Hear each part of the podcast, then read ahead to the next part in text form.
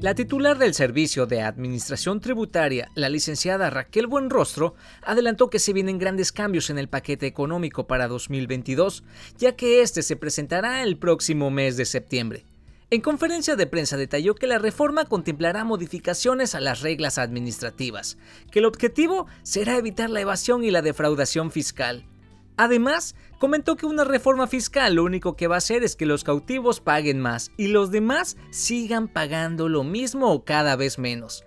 Y eso, y eso no es lo que se está buscando. Se está buscando justicia fiscal y que todo mundo pague lo que tenga que pagar, ni más ni menos lo que es justo de acuerdo a sus ingresos. ¿Qué tal?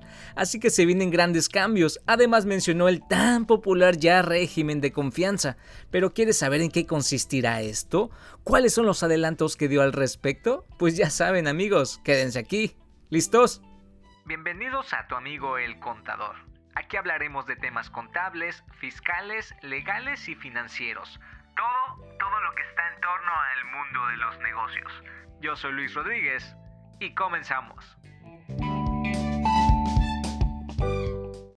La evasión fiscal en México alcanzó 1.4 billones de pesos, lo que equivale al 6% del Producto Interno Bruto Nacional. La cifra se debe a que hubo una mayor fiscalización que al primer trimestre del 2021, ya que registró un crecimiento del 10% en deudas recuperadas al fisco. Todo esto cifras del Servicio de Administración Tributaria. Como bien saben, desde el año pasado, la licenciada Raquel Buenrostro fue nombrada como jefa del SAT, por lo que ya ha argumentado sobre este tema que si hay de dónde cobrar, ¿para qué les cobrarían a otros? Además, recordar y tener presente que el paquete económico para 2022 que entregará la Secretaría de Hacienda y Crédito Público al Congreso será ya en el mes de septiembre de este mismo año, por lo que no se prevé una reforma fiscal profunda, sino que buscará elevar la recaudación con una reforma administrativa por lo que Héctor Villarreal, director del Centro de Investigación Económica y Presupuestaria, opinó que se estima que reforzarán la fiscalización mandando la señal de tasas efectivas mínimas, tratando de combatir ya la evasión, además simplificar para que sea más sencillo el pago de impuestos por lo que Buen Rostro, la jefa del SAT, dijo que entre otros de los enfoques de la miscelánea será la evasión fiscal. Por esto la miscelánea se centrará en incorporar a todos los comercios informales, además de expandir la base de contribuyentes. La idea es combatir también las prácticas desleales ligadas a la informalidad. Además dijo que una gran parte de estos productos manejados en la informalidad no pasan por aduanas, por lo que tampoco pagan impuestos.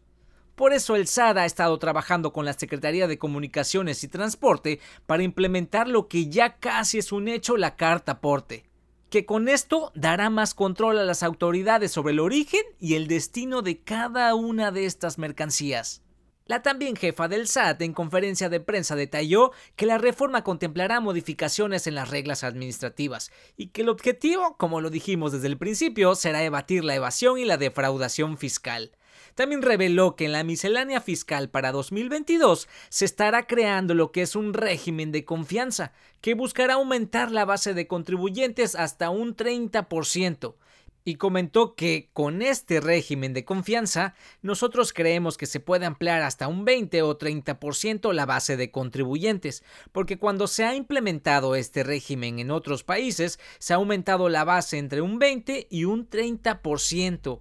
¿Qué tal esto que comentó? Pero a ver, esto en números, por lo de ampliar la base de contribuyentes en un 30%, mm, significaría más o menos aumentar 23 millones más de nuevos contribuyentes, y esto tomando los datos según la Secretaría de Hacienda y Crédito Público, donde se registra un total de 79 millones de contribuyentes activos por lo que en diversos medios de comunicación se empezó a ver como un tema de tendencia este nuevo régimen, y sobre todo porque se atrevió a decir que no será necesario tener un contador, por lo que también argumentó que este nuevo régimen de confianza buscará la simplificación administrativa, de manera que se puedan pagar fácilmente los impuestos y que prácticamente cualquier computadora lo pueda programar.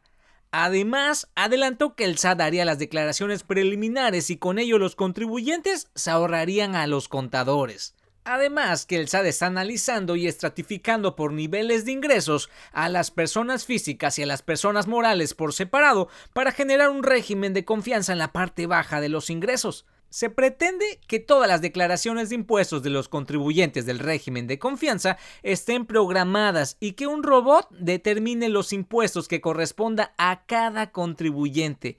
Esto fue lo que argumentó la licenciada Raquel Buenrostro.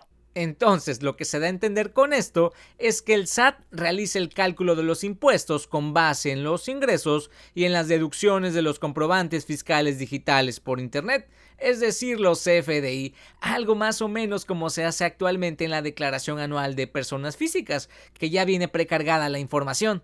En mi opinión, me suena más a lo que era anteriormente los repecos o el régimen de pequeños contribuyentes, que según los ingresos anuales eran las cuotas fijas que se pagarían de forma bimestral. Lo único que los repecos solo era para personas físicas y dejó de existir ya en el 2013 porque fue sustituido por lo que ahora conocemos como los RIF o el régimen de incorporación fiscal y todo esto pasó en el sexenio de Peña Nieto. Y créame que todo esto que está sucediendo ahora me suena como un déjà vu, como cuando empezaron con los RIF, que según no necesitarían contadores para realizar los impuestos, que serían más fáciles, etcétera, etcétera. Y hoy en día les diría que para mí, en mi opinión, les diría que este régimen se me hace uno de los más laboriosos y complejos, ya que hay muchos factores que dependen del cálculo correcto de impuestos, como el tipo de actividad, o que si le vendes al público en general, ¿O qué tal los distintos beneficios del IVA? Que no todos se encuentran en su misma ley, sino también en la ley de ingresos.